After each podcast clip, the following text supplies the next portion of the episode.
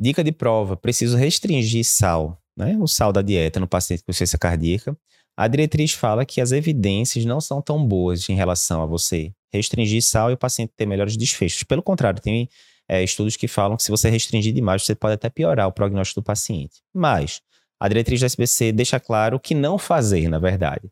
Evite, não recomende que o paciente consuma mais do que 7 gramas de sal por dia. Ele não coloca qual seria o limite ideal, mas evite mais do que 7 gramas por dia, porque isso pode estar relacionado na retenção hidrossalina e descompensação do seu paciente.